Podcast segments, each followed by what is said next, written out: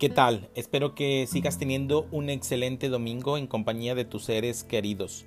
Seguimos en, estos, en estas reflexiones de los caminos de la vida. Buscamos la felicidad por medio de cosas, de pensamientos e ideas a través de la relación. Por lo tanto, se vuelven sumamente importantes las cosas, la relación y las ideas, no la felicidad. Cuando buscamos la felicidad por medio de algo, ese algo adquiere un valor mayor que la felicidad misma. Formulado de esta manera, el problema parece simple y es simple. Buscamos la felicidad en la familia, en las propiedades, en el nombre.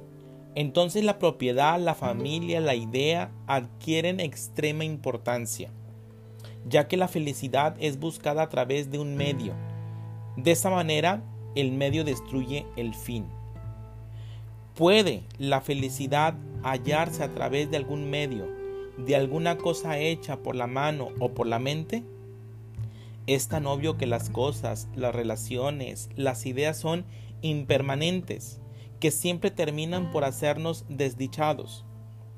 Las cosas son impermanentes, se gastan y se pierden. La relación constituye una fricción constante y la muerte aguarda. Las ideas y, las creencias carecen de solidez, de permanencia.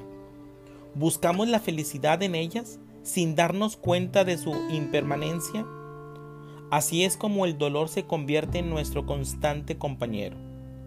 Para descubrir el verdadero significado de la felicidad, debemos explorar el río del conocimiento propio. El conocimiento propio no es un fin en sí mismo tiene un origen el río. Cada gota de agua, desde el principio hasta el fin, hace el río.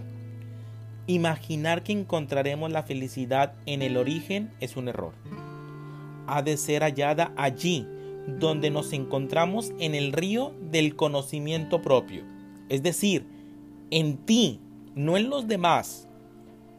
En ti es encontrar la felicidad. Por eso surge la pregunta, ¿Puede la felicidad hallarse por medio de alguna cosa?